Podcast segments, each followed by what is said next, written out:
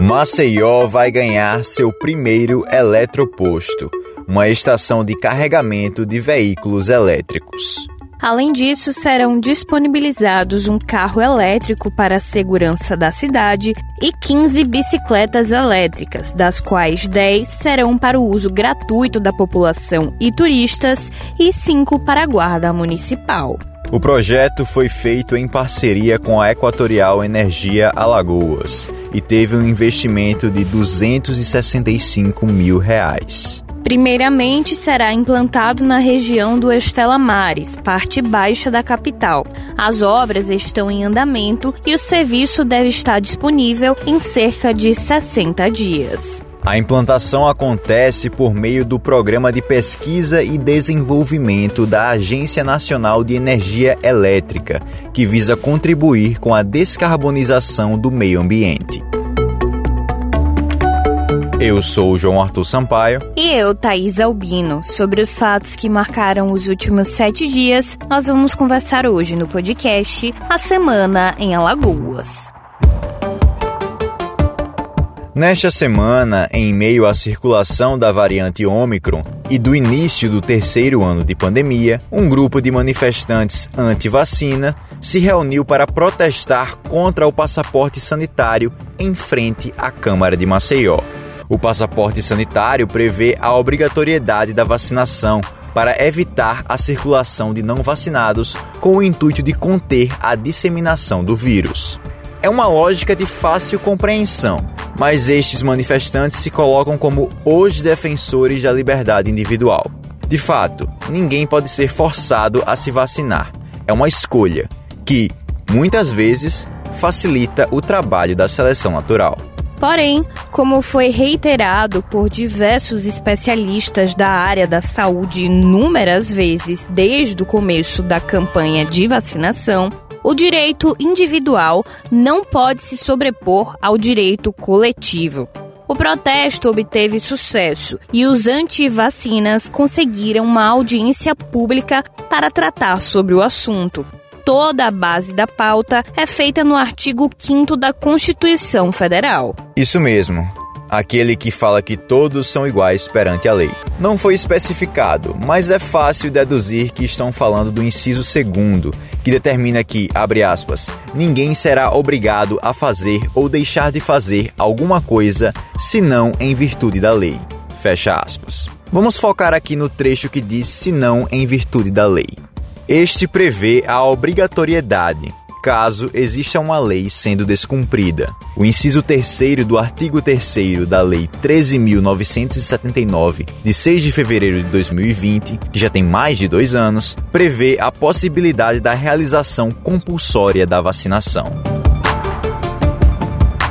Mais um caso de uma suposta violência policial em Maceió ganhou os jornais. Moradores do Benedito Bentes denunciaram que policiais invadiram uma residência no bairro na madrugada da quarta-feira, dia 16, sem mandados expedidos. De acordo com o um relato, os militares queriam informações sobre um grupo específico. Um adolescente de 14 anos foi acordado com uma arma de fogo em sua boca, e a irmã dele teve um cabo de vassoura também enfiado na boca. O conselheiro tutelar da região, Luiz Henrique França, em entrevista à TV Gazeta, informou que tem recebido muitas denúncias do tipo. O Ministério Público do Estado vai acompanhar o novo caso. Inclusive, o MP tem 98 procedimentos abertos que apuram suposta violência cometida por integrantes das polícias civil e militar em Maceió.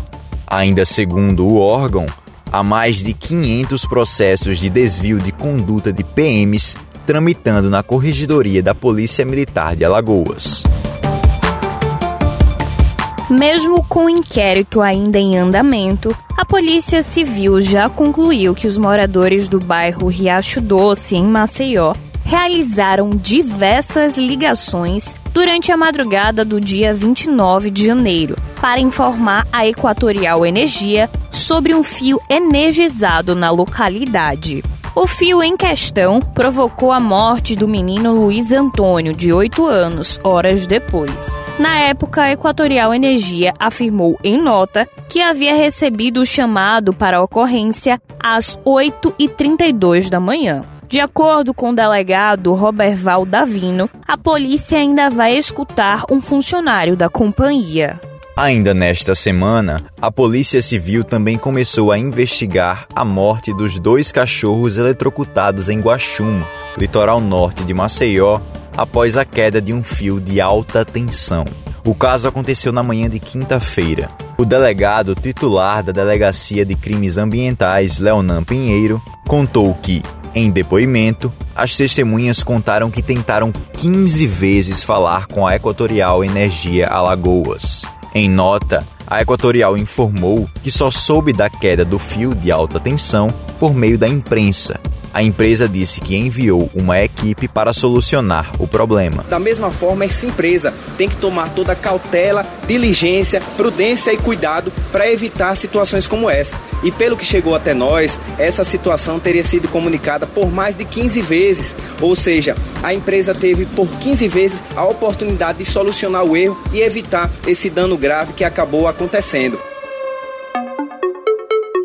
O Ministério do Desenvolvimento Regional reconheceu nesta sexta-feira a situação de emergência em 36 cidades de Alagoas que sofrem com a estiagem. A portaria foi publicada no Diário Oficial da União. Os municípios afetados são Água Branca, Arapiraca, Batalha, Belo Monte, Cacimbinhas, Canapi, Carneiros, Craíbas, Delmiro Gouveia, Dois Riachos, Estrela de Alagoas, Giraldo Ponciano, Igaci, Inhapi, Jacaré dos Homens, Jaramataia, Major Isidoro, Maravilha, Mata Grande, Minador do Negrão e Monteirópolis. Também estão listados Olho d'Água das Flores, Olho d'Água do Casado, Olivença, Ouro Branco, Palestina, Palmeira dos Índios, Pão de Açúcar, Pariconha, Piranhas, Poço das Trincheiras, Quebrangulo, Santana do Ipanema, São José da Tapera, Senador Rui Palmeira e Traipu. Esses municípios sofrem devido à falta de chuvas e, por consequência, com o baixo volume de água nas reservas hídricas.